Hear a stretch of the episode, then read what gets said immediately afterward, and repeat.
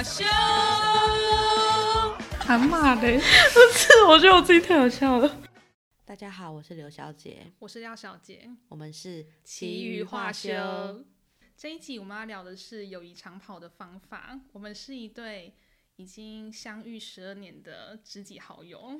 但我必须说，在讲这一集之前，我们要先跟大家分享一下我们刚刚经历了什么多灾多难的心情故事。很可怕，因为我们我们前我们两个其实是哎，算是你算是第一次录 podcast，然后我之前在实习的时候就已经录过，但是我们还是算是第一次自己操作这套。玩歌起床的东西，然后刚刚就是一时之间发现说，哦，原来需要接上那个监听耳机，然后监听耳机是那种很传统，就是圆滚滚的那个圆插头，不知道怎么讲，就是已经两百年没有人在使用，现在连要购买都很困难的圆滚滚的 插头，真的不会形容啊。好，然后总而言之，我们就是刚刚翻箱倒柜，然后耗费了许久时间才找到这一条，甚至惊动了家人，对，全家大动员，还说要去。全家帮我们购入新的耳机，是不是应该要请客一下？有必要？幸好是找到了啦，所以现在就是正式顺利的开路。但是为什么要讲这个故事呢？其实我觉得好像在交朋友这件事情上面，频率是蛮重要的。然后刚刚那个故事里面，其实可以发现到，我们两个在面对这种难关的时候，就是也不是说哦就很沉浸在刚刚那种很悲伤的情绪里面，就是我们两个也是。相谈甚欢吗？就一边说着说万事起头难，可是还是一直鼓励自己说我们一定可以做到，我们可以，就是一个苦中作乐的心态这样子。然后还把这件事情拿出来讲，录在这里，确定观众会想要听。好，反正找到一个频率对的人，然后最好是可以互补的，是友谊长跑的一个好的开始。嗯，哎，我们刚刚有跟大家说我们到底长跑几年吗？有，我有说我们长跑了十二年。听起来好像就是已经超越了人生的一一轮呢，对啊，整整一轮。就是我现在二十三岁，然后你已经占据我人生超过一半呢。阿弥陀佛，而且未来就是会一直累积下去啊。就是我们认识那年出生的小 baby，如今都已经要上国中了，就要成为我的学生。对啊，这集可能要 之后才能聊。好，我们之后也会聊一些就是工作方面的事情，嗯，就是今后加营。好，那其实像刚刚讲到，就是频率对的人这件事情，我们也是有发生过很多事情，因为我们两个是刚刚讲到嘛，就是相处了十二年，所以我们大概是国中的时候认识彼此的。那时候我们国中念的是俗称的云林一中，位于斗六市。这样子讲会有争议吗？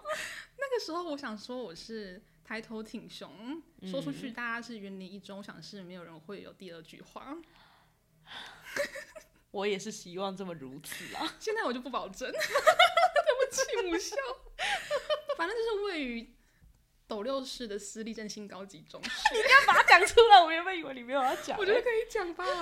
好，反正那时候振兴中学是一所需要经过层层筛选，就大家努力考才可以考进去的好学校。嗯，然后我们又是在做好学校里面数一数二的美术班，就是我们我们学校的美术班跟音乐班，就是这种比较特殊的班级，是呃大家公认的自由班。讲起来有点嘴软。就说起来，那时候一个年级如果是大概六百五十个学生的话，那时候大家都很重视校排前一百这件事情。然后光是我们这几班，就只有四班的音乐美术班，大概前五十就会南瓜个三十到四十位，没有夸张。就是我们是自由班，所以这件事情就要想到那时候已经考过第一轮，确定可以进入云林一中之后，不停强调，对，就是。我必须强调，我们是很优秀的。然后第二轮就是要考音乐美术班，是需要考数科的。对，那个时候不知道为什么，可能就是我们两个缘分实在是太深，只能说就是孽缘呐。反正那个时候就是我们 因为要考美术班嘛，所以我们考的术科就是画画。然后那个时候我就感觉到后面就是我们是坐一排一排，像一般教室那样，然后发图画纸下去自己画。然后我就一直感受到我后方有一个人一直在提我椅子，而且是蛮大理那一种。然后你知道，大家应该都知道，就是你在专心做一件事情，尤其是在考试的时候，后面的人踢你椅子是一件多不爽的事。我刚刚有点 连环套，到现在还在生气。他就是真的一直狂踢猛踢，然后下课交卷的时候，就是后面那个监考老师就说：“哎、那个卷子从后面往前收。”然后我就刻意往回看了一下，哦，原来是这个人。然后呢，这个缘分还没有结束。那时候考完试之后，我们就去了一间怎么讲美食街，对俗称云林溪吃饭。然后我真的是没料到，我们两个竟然就走在那条路上，然后巧遇我。们整个狭路相逢，而且重点是我跟 我跟你说什么？我跟大家说，就是这个故事是我后来跟廖小姐才，就是我跟她讲，她才恍然到啊，原来你那个时候也在云林溪呀、那我我那个时候远远就看，因为她非常高，我们两个就是大概。呃，如果大家想象的话，就是想象直接想象七爷八爷这样子。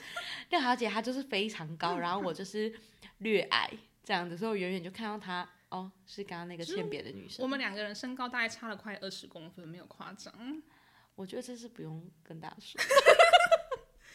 就是嗯，造成伤害的那个一点感觉都没有，可是受伤的那一个人一直怀恨在心，一直到后来两个都确定入学，就是进入了云林一中的美术班之后呢，嗯，我们的班级座号是依照姓氏的笔画去做划分，然后我呢就是二十一号刘小姐，我十是二号，二十二号，而且我必须说，刚刚讲到身高这件事情，还有影响到一件事情，就是说，呃，因为我们美术班一般就三十个人，所以反正就是。比如说台餐桶什么，就是两两一组，然后二十一跟二十二就是会常常被分在一起。那身高这件事情影响到抬餐桶，就是说廖小姐她是比较一个偏公主病的人，然当后时啦，然后，然后他就是都不太用力啊，然后再加上她比较高，所以她的餐桶就会抬比较高一点。然后那个餐桶上面不是都会有水吗？大家现在还是吃这种餐桶吗？会不会讲的没共鸣？然后那个时候水就是因为我手，我就是手长脚长，就像刚才那样踢椅子的事情也是啊，那个不是我故意踢，是就是腿太长没有地方放。好，我大家会不会觉得？好好芝麻绿豆大？然后我们都记到现在这样子。然后排餐桶的时候，我就是忍不住。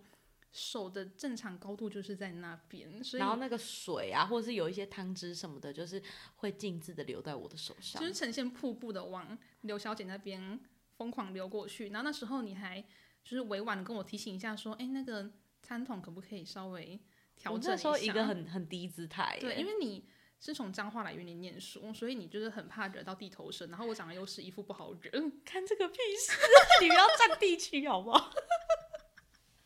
不是，就是独在异乡为异客啊。哦，好，所以就是罩子放很凉，嗯然后我就是公主病还没有戒掉，对所以我听到那一句话之后，非但没有把手降低，还把它升更高。你有做这件事情？我做这件事情啊，你之前没有跟我讲过哎。有啊，我们讲过啦。好，谢谢大家，我们今天的节目就到这边。友谊停了十二年，谈什么长跑？然后好，就是先讲下来，好像都是我来欺负你，可是就是一个段孽缘的故事。就是啊，就是你不断欺负我美好的缘分是从孽缘开始，我必须还有一件事情，就是学校那个时候还有规定说，新生入学一定要住宿，就是我们会有一个新生训练营，然后会规定所有的人都一起住在宿舍里面讲。然后刚刚有提到说，我们两个的座号是连在一起的，所以我们的宿舍是那种上下铺，就是变成是我睡在下铺，然后他刚好睡在我上铺。然后他那个时候还有做了一件事情让我记到现在，就是说。就那个时候，可能洗完澡会有一些鼻涕什么的，然后他那个时候居然醒完，然后就直接跟我说：“哎、楼下的 可以帮我丢一下吗？”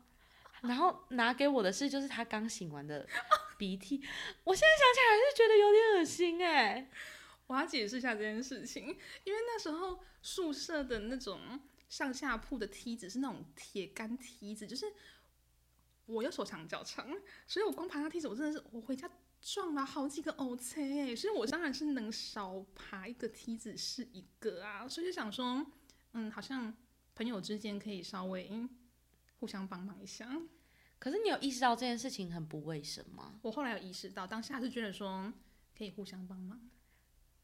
还有更没卫生的事情。对，然后因为我刚刚有提到我是睡他下铺，然后那个什么晚上就会有一些纠察来，就是检查什么的，就是检查鞋子有没有排好，或者衣服有没有收起来之类的。然后晚上我们准备洗灯睡觉的时候，他就说：“哎、楼下可以帮我排一下鞋子吗？”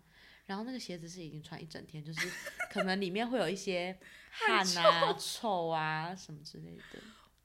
我真对不起。但是我我必须说，就是我我我也是有点搞不清楚，为什么我们后来会变成这样的关系，就是一个愿打一个愿挨吗？我觉得一开始确实你对我怀恨在心，而且我也做了很多很糟糕的事情。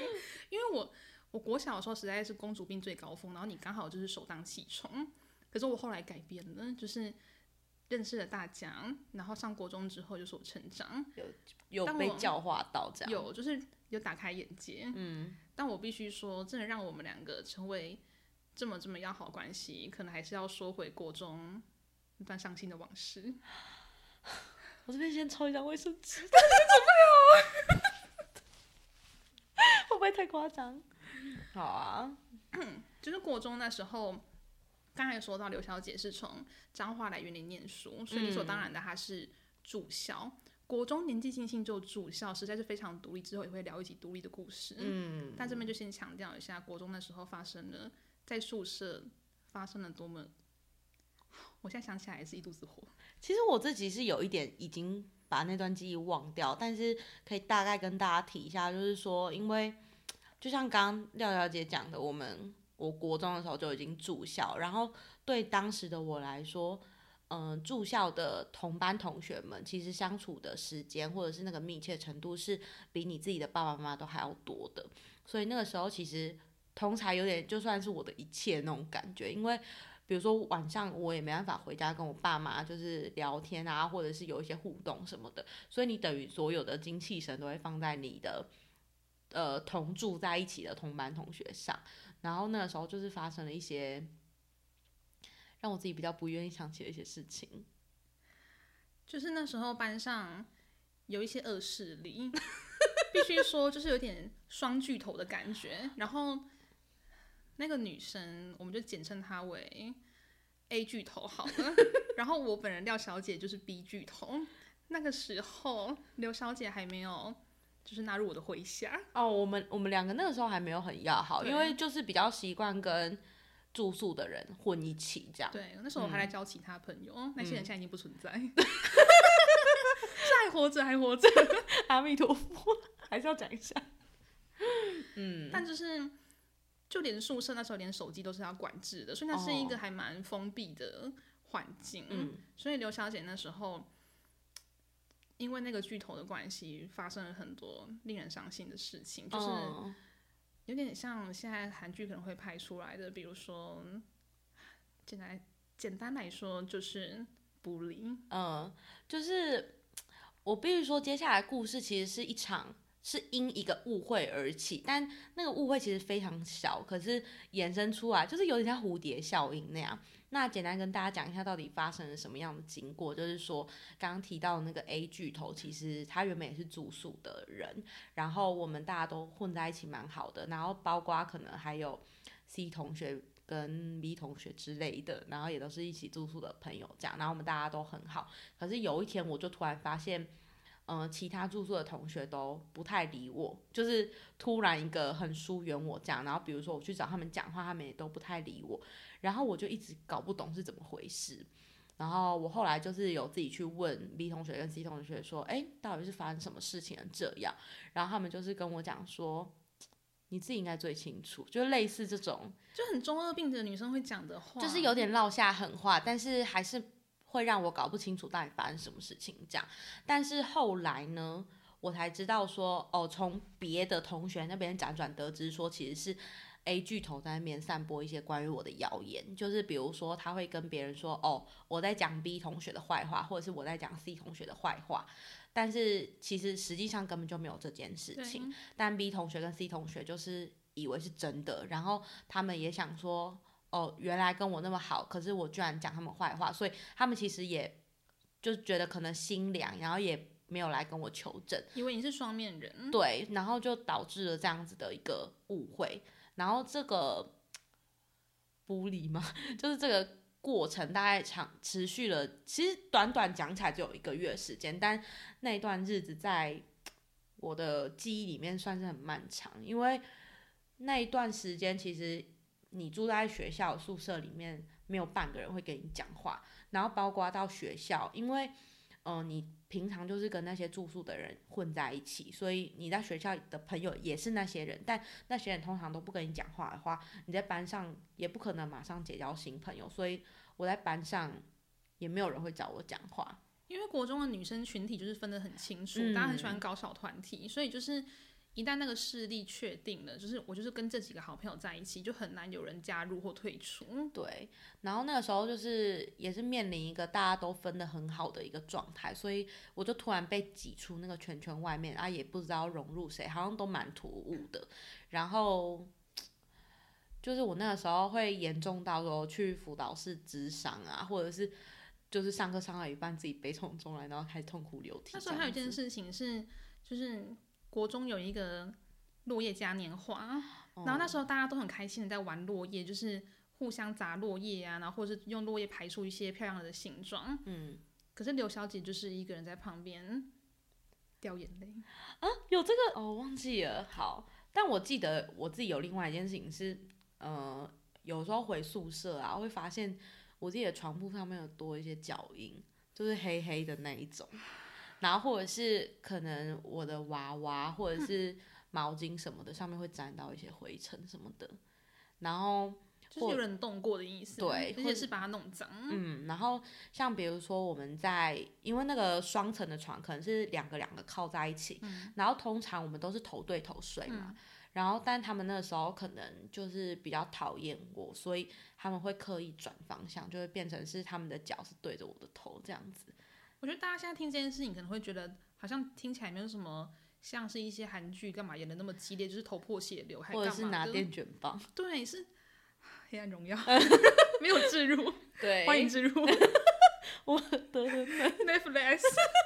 好，反正现在听这件事情，好像会觉得好像，哎、好像没有那么严重。嗯可是对于一个国一的女生来说，那就是一个很天崩地裂。然后，也许有一些人回到家之后，还可以寻求家人的帮助，他还有一个喘息的空间。可是当你嗯住校的时候，你就没有那个喘息的空间，那是一个很窒息的环境，变成有点像是孤立无援的感觉。然后无人可诉说。对，因为那个时候其实真的没有其他朋友了。对，然后我觉得这件事情会让我感觉到说，往后自己在交朋友的时候都会有点怕，或者是没办法相信别人是不是不会背叛自己，或者是不会在面乱散布谣言，就是会让我自己在交朋友这件上这件事情上面变得很却步，这样。嗯，就可能会过得有点过分小心了，因为是受过伤的人。可是说回来，我这个救世主就出现，后来就是我们就成为好朋友了。可是可是我们两个到底是怎么变成好朋友？我觉得起因应该说一个大转折点，是因为一个露营吧。哦，对那，时候露营原本就是我们要去高雄的阿练，有必要想这么详细？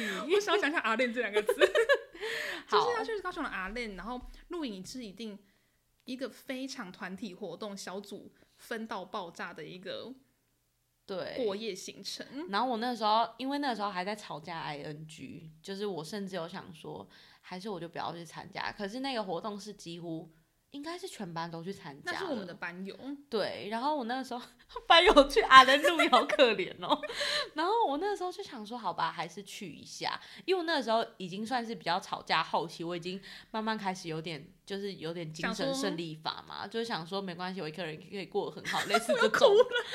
我一个国一的女孩就已经领悟到这些事情哎、可是我觉得就是被逼到绝境，你只能对，我就只能精神胜利法，就阿 Q 这样。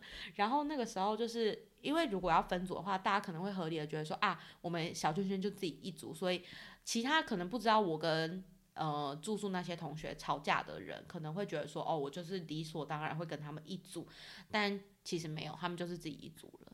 然后那个时候廖小姐就成为我的一根浮木，就是她就主动来问我说，哎、那个你要不要跟我们一组这样子？哈利路亚。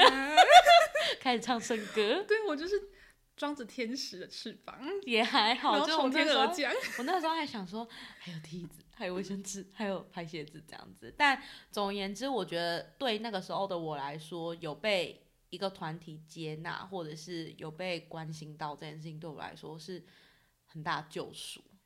但这件事情都是我后来才知道的，因为对当时的我来讲，我就是觉得说，哎、也没什么啊，就大家玩在一起，我也没有觉得对这个人有什么成见。嗯我觉得一方面是因为我没有听到你那些影响你的留言，嗯那一方面也是我比较不是那种会因为别人的一句话然后去断定一个人的人。嗯，我觉得人还是要靠你自己去认识，嗯就像你也希望别人是真正认识你，而不是透过别人的话来认识自己一样。嗯嗯嗯，所以这是我们奠定友谊基础的一个对，算是一个第一步吗？还是一个契机？对。嗯就从那一次之后，我们就比较成为形影不离。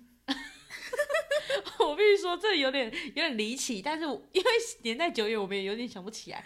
这段故事也是靠我的记忆那个日记才摸索回来。对，就是莫名其妙就变成说很常会一起行动，可能就是臭味相投，或者是缘分就是挂在那，实在是难以解释。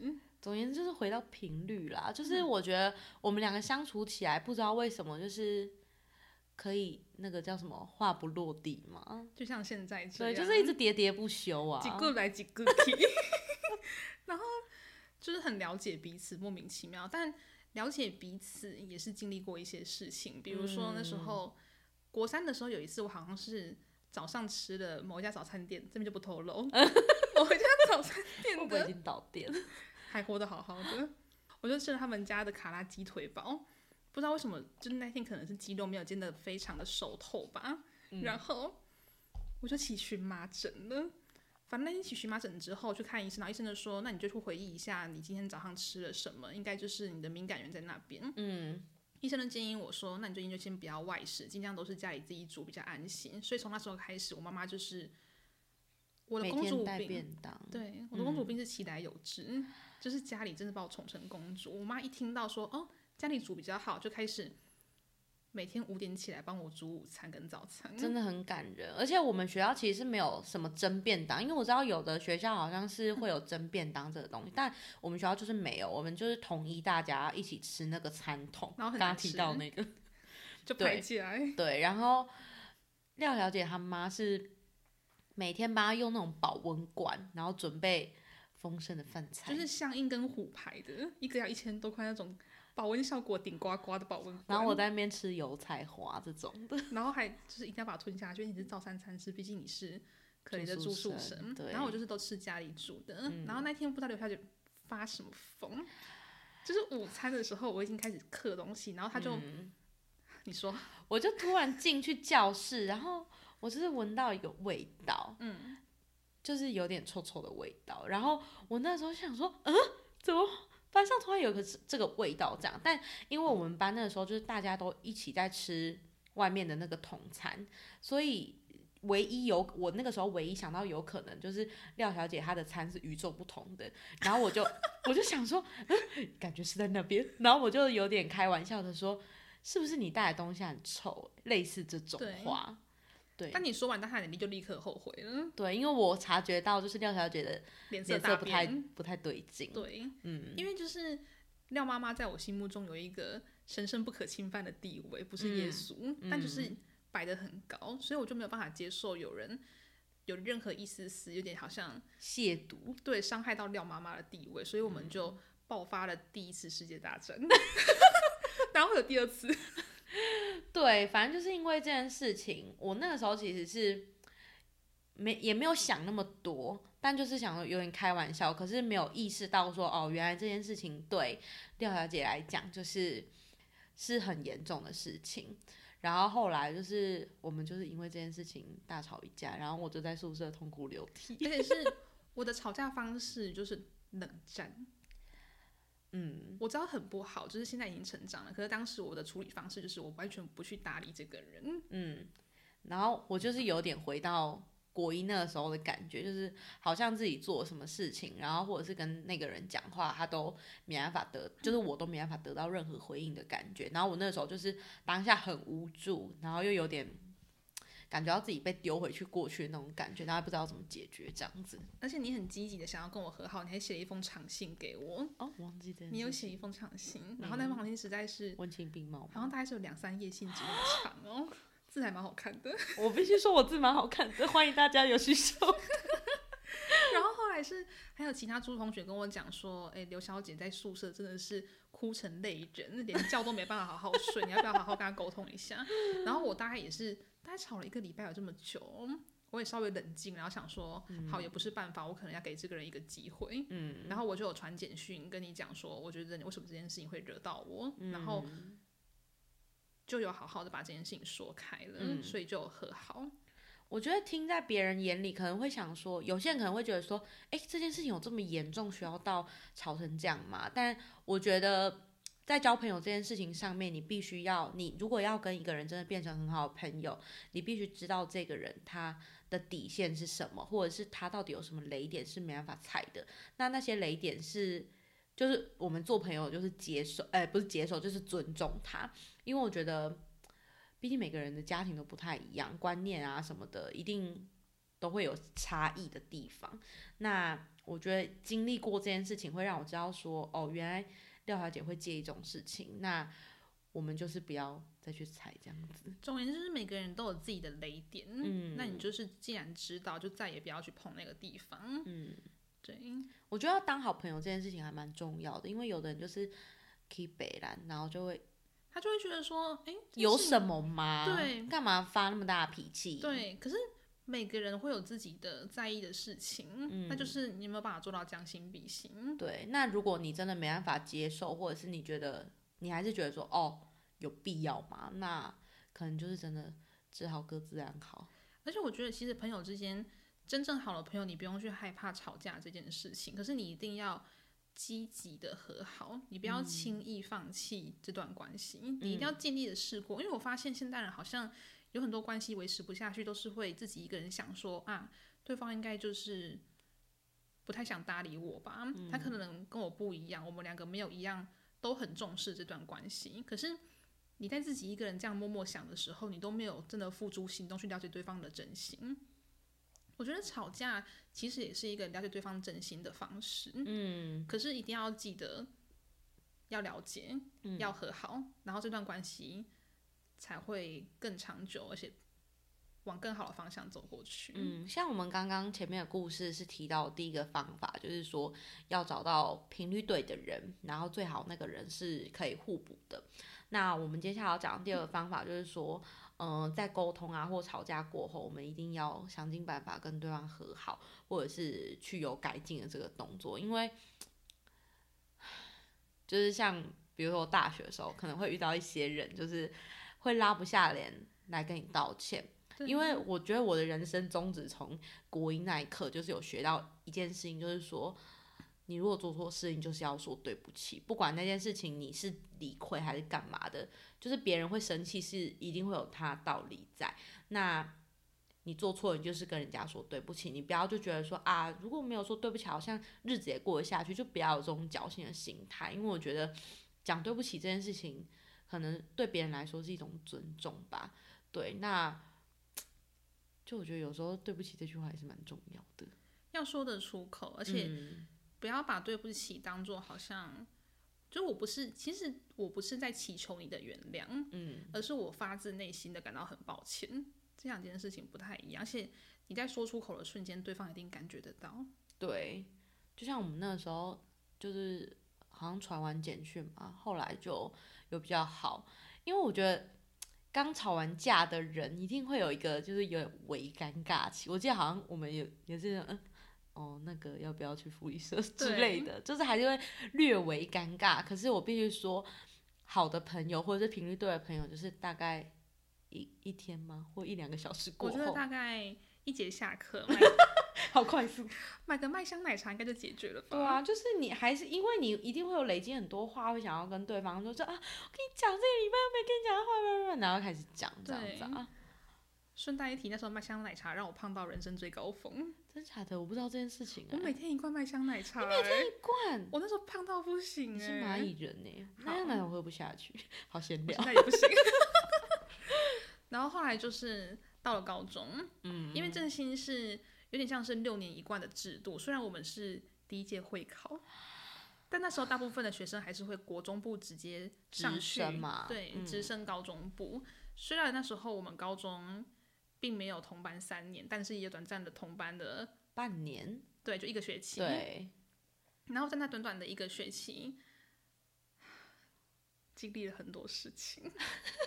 其实也不是跟你同班的那一个学期，哦，对是，后来分班，我们两个都选了自自然组，组因为我们学校只有分社会跟自然组，没有再分三类的。对，然后那时候我就想说，哎，上学期成绩一直都保持在班上前三名，就其实考的好像比国中时期还要优秀。然后那时候学校的风气就是觉得。成绩好的学生都要去念自然组，对因为觉得资源都在自然组那边。然后他就去念了自然组，啊，我也去念自然组，可是自然组的人没办法，就是会超过一个班的数量，所以那时候就拆成一班半，然后我刚好就是在那半班，他刚好在那一班完整的那一班这样子。然后我们那班就是唯一的女生完整自然组，所以这班也算是人才济济。嗯，我就一直觉得说我成绩还是要维持在很前面，所以很早就开始每天晚上都去晚自习。一般晚自习是高二下到高三准备学测的时候才会开始，可是我就是觉得我一定要拼到很好的大学，所以我就觉得我要提早开始准备，而且我也愿意。嗯，可是那时候就是经历了人生，可能到目前为止的第一个大低潮，很黑暗的那一种感觉，很黑暗，就是不知道为什么，我觉得我已经其实第一次考试跟第二次考试都考得很好，可是我永远都记得那时候考数学的时候，我就听到班上一个女生的小考成绩，就是那个女生其实跟我也是国中是念美术班的，哦，嗯，对，然后她的成绩不可能比我好的那种程度，嗯，结果那次小考成绩，我竟然听到她考的成绩比我高，谁呀、所以那时候我我现在你知道，我现在就是在搜寻我们班座号名，我想说谁是念自然？是不是不可能考得比我好？不可能啊！他哎、念大等一下，我们我们的听众可能会有一些，好管他的啦，反正大家都已经放这么开了。事实吧？对，就是他不可能考的比我好，结果他那一次竟然考的比我好。嗯，然后就是让我突然觉得说，那我这些努力好像到底是为了什么？对，都我都已经这么努力，为什么我还会得到这样的结果？然后就让我当时可能本来压力就已经很大了，然后信心整个大崩盘，就开始变得很恐惧数学。嗯，然后这件事情恐惧到，因为当时的班导又是数学老师，加上他不是一个可以同理学生困难的人啊，这个我算是感同身受，对他就是一个。嗯，比较成绩至上吧。对，比较成绩至上，其实有好有坏。可是我就觉得，其实他眼里只看得到成绩好的学生，嗯，然后我就很想成为那个成绩好的学生。可是那个时候的我做不到，即使我已经非常非常努力，嗯。然后我的无力感来自于我已经很努力，然后也不知道该怎么办。可是为什么成绩还是提不上来？就让我当时的我压力非常大，大到就是可以说是吃不下、睡不着的程度。我觉得现在可能很多。在备考的考生，不管是高中生还是你在准备国考，我觉得大家可能在面对考试压力的时候，也会有类似的状况，所以我非常可以体会那种你已经很努力，可是你还是暗无天就，看不到进步的感觉。对，这我觉得这种压力是那种，就是讲起来好像也没什么，可是你实际感受到会真的觉得，因为你不知道怎么做，就你觉得你已经尽了全力了，可是好像表现出来的结果还是不如预期，或者是在国高中的这种。就学期间，你会很容易因为班上的排名去跟别人比较，然后在班上的表现啊，也会觉得说，哎、其他人好像没念什么书，可是怎么考出来比自己好，就很不平衡这样。而且那时候对我来说，念书就是唯一重要而且唯一我擅长的事情，然后我就会觉得说，我都连这件事情都做不好，那我还可以做好什么？天啊，我要哭了！真的，当时就是这样子想啊，然后甚至我已经意识到说自己就是。失眠状态很严重，就是我真的可以彻夜难眠，尤其是明天要考数学小考的时候，会从可能前两天就开始焦虑，对，然后甚至是辛苦哦，要去看医生的程度。可是去看医生之后，那个医生他就跟我讲说：“你现在几年级？”我说：“我高一。”然后那医生跟我讲说：“高一有需要压力这么大吗？”高就一连医生也没办法同理你了。对，他就说高一不就是应该是玩乐的年纪，高三的压力大就好了啊。那时候我就觉得说。我真的找不到一个出口，所以每天就是，我觉得那是我人生可能真的活到现在唯一因为那时候高一教室已经是在二楼还三楼，我有点忘记，反正是在一个楼层之上。然后那时候我真的是站在那个阳台旁边，你要下一些警语吗？就是如果一些一些心灵状态比较脆弱的朋友，我们还是跳过。对，我们就是还是建议需要寻求一些专业的协助。对，这个世界一定会接住你们，就像那时候我也被接住一样。嗯。可是那时候的我真的是站在阳台边，然后看着往下看，然后真的觉得说，还是我从那边跳下去好了。我的老天爷！因为其实那个时候他有传讯息跟我讲，就是这件事情，但是。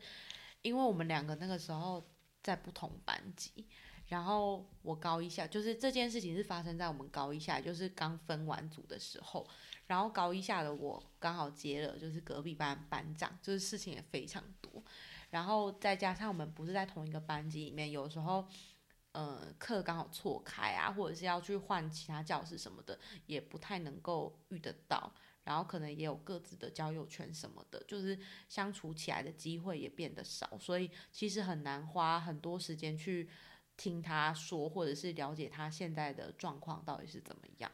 而且那时候我们班的朋友，就是我觉得大概就是可以一起玩乐的朋友，也没有人可以真的坐下来好好倾听我这些烦恼，而且。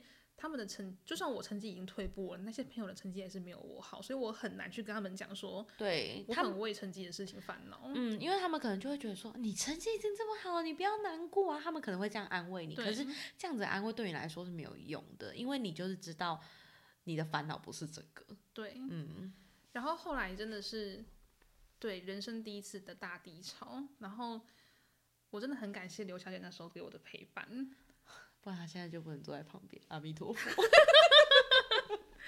就是我觉得一个看上去再怎么样开朗的人，当他遇到人生的低潮的时候，他真的就是会很下去，他会一直往下坠，而且是即使你很想把自己捧起来，可是你没有那个力气做到这件事情。这时候朋友一个真的完全理解你，而且对你讲的每一句话都可以说到你心里去的那种陪伴感觉，真的会。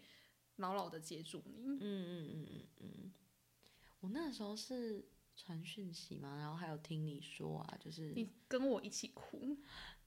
我做到这件事情，有就是在一样是阳台，然后我就跟你讲刚才那段话，我就是跟你讲说，我现在真的觉得我不知道为什么我自己活着，是不是真的选择那条路会比较轻松的时候，然后你一听到这个，你就跟我站在走廊上大哭。啊，真的假的？可是对你可能忘记这件事情，可是你那时候那个大哭，我不知道为什么就是。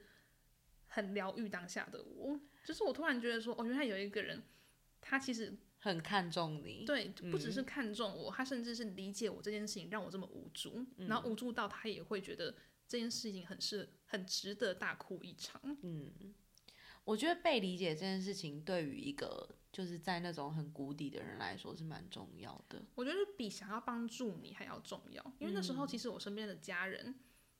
他们很爱我，我也很爱他们。可是那时候，他们一直想要对我做的事情就是帮助我走出来。嗯，所以可能带我去看医生，或者是想跟陪我去运动啊，这些其实都是好方法。可是好像没有真的让我的心灵有一个可以安适、安放的地方。嗯，对。那后来就是在真的是很靠朋友的陪伴之下，当然也有寻找心理辅导的帮助。然后当时的老师给了我。非常具体的建议，包括写日记啊，然后包括是就让自己放一个长假，嗯，放一个寒假，让你好好的放松，然后调整你自己的状态。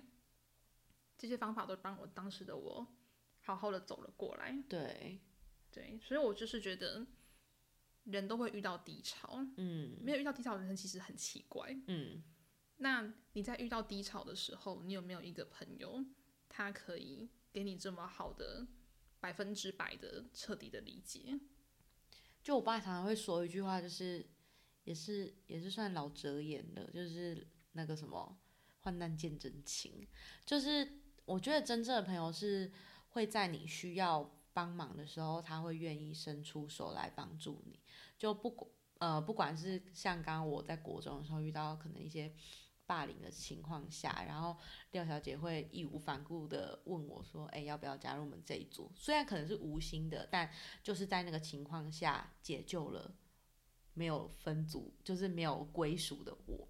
然后或者是像刚刚他提到的，在高中的时候，他因为很就是在念书的压力下，会陪他一起哭这种。其实现在讲起来，好像都可能对于其他没有经历过的人来讲，会觉得听起来是蛮普通的事情。但是对于当时的我们来讲，就是有一个在低潮的期间，可以给予呃稳定的陪伴感，或者是那一双就是算拯救自己的手嘛。我觉得对于友情来讲，算是一个蛮。就是蛮需要的一个存在，这样子。就是我们在互相最低潮的时候接住了对方。嗯嗯嗯。我觉得这个接住的东西，一起经历过的这些经历，就会奠定这个人在你心目中无可取代的地位。嗯。因为没有人可以再做到这些事情了，因为当时的我也不会再重来一次了。对。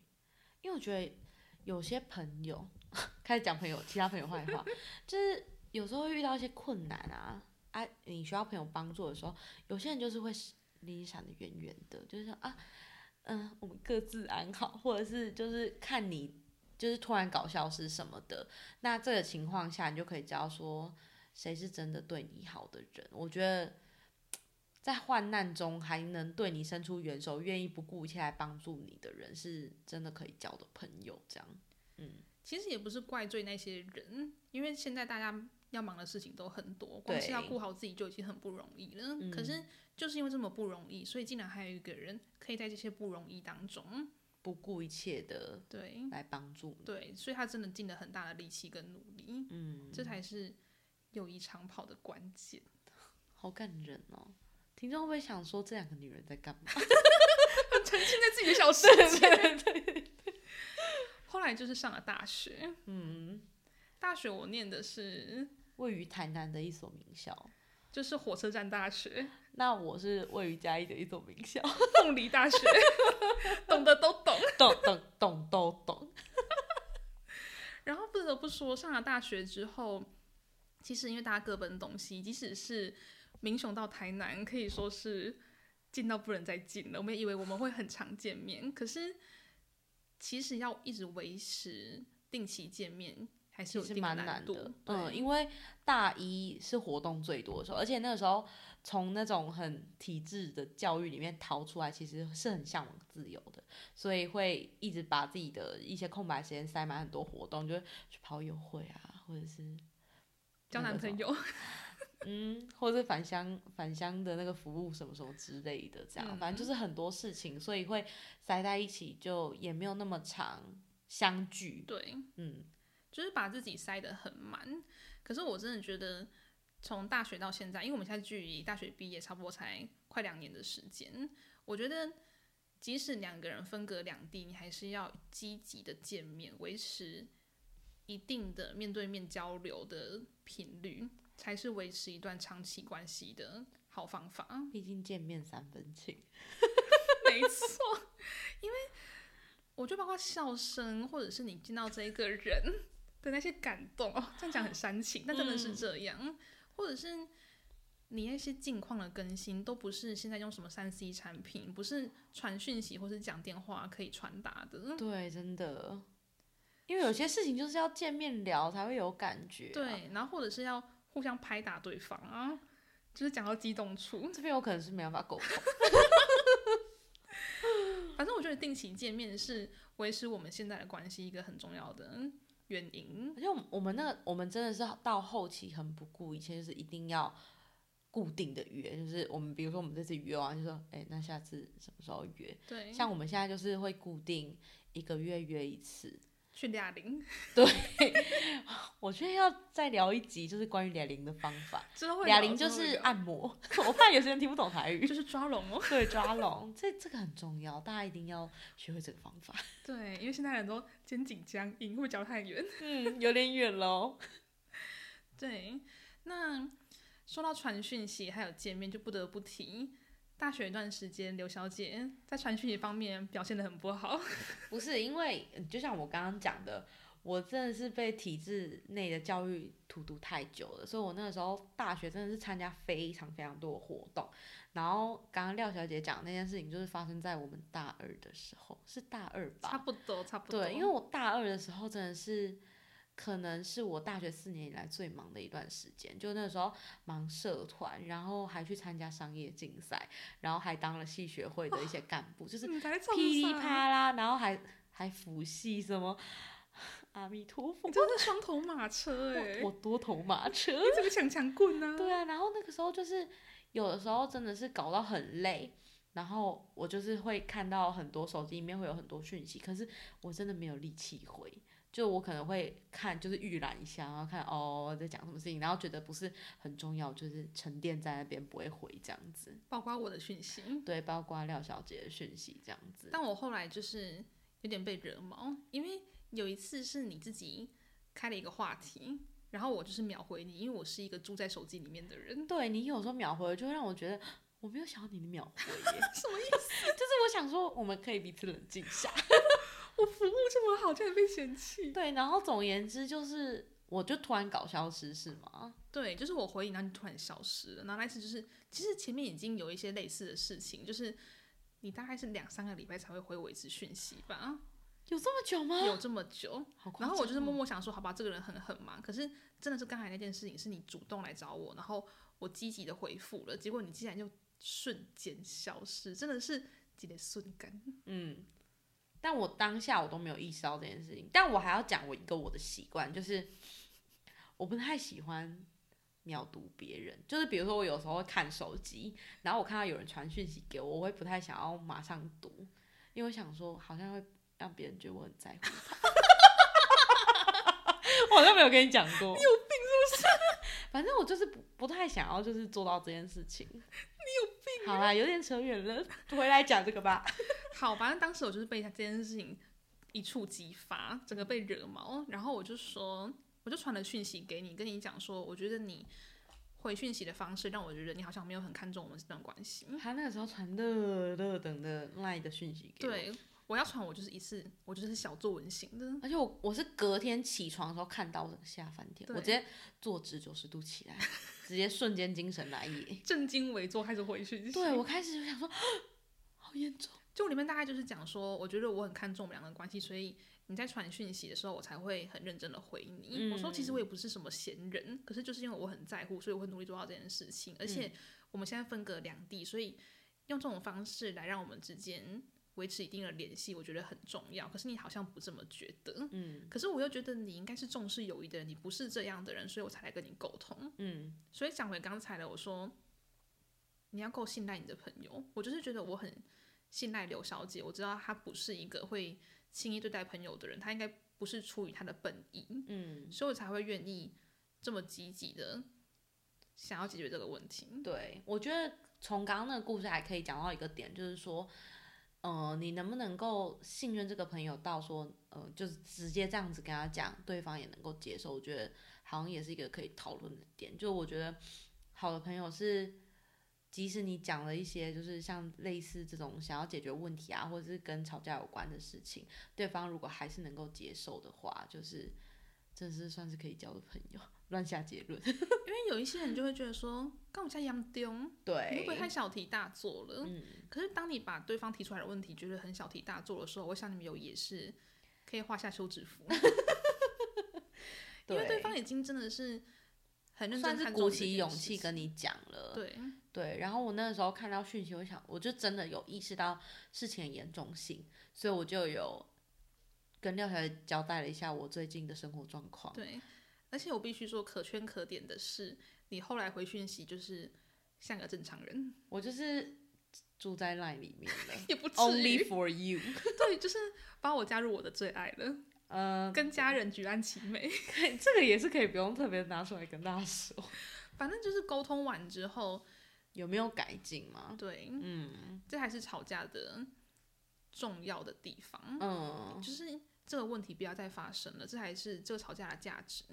对，因为我觉得有些人 又开始抱就是有些朋友，比如说你刚刚讲完一件事情，他就是会有点个神神，他会淡忘这件事。对，然后就想说啊，没事，那这应该过了就好吧。然后下次就是他也没有想要改，然后所以如果下次有遇到同样的事情的时候，你就会觉得说，感觉这事情都讲过，为什么又在发生？对，你就会开始觉得，对于这段友谊，好像都是你一直在说教，然后其他人也好像也不改，那你就会相处起来就会很累。嗯，对，那这样就不是一段很正常的关系。那当然，这样的情况下，你们友谊也没办法长跑，可能只能短跑就是可能一百公尺气喘吁吁，六十公尺吧，很短暂。要这么刻薄？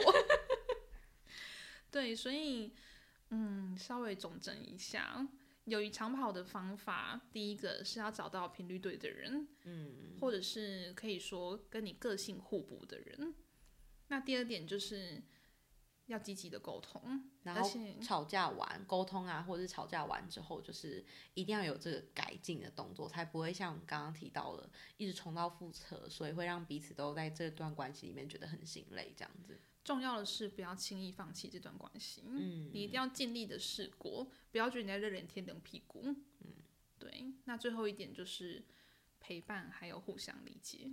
对，那我觉得今天讲的这三个方法，都是我们从这十二年来的相处里面日积月累得到的点点精华，就是想说跟大家分享看看，在友谊这段路上面会不会相处的比较融洽一点呢？我觉得有一个友谊长跑超过十年的朋友，其实是一件非常难能可贵的事情。而且其实详细问过身边认识的人之后，发现很少人有这样子的朋友。嗯，但大家好像心里都会向往有一段这样的关系。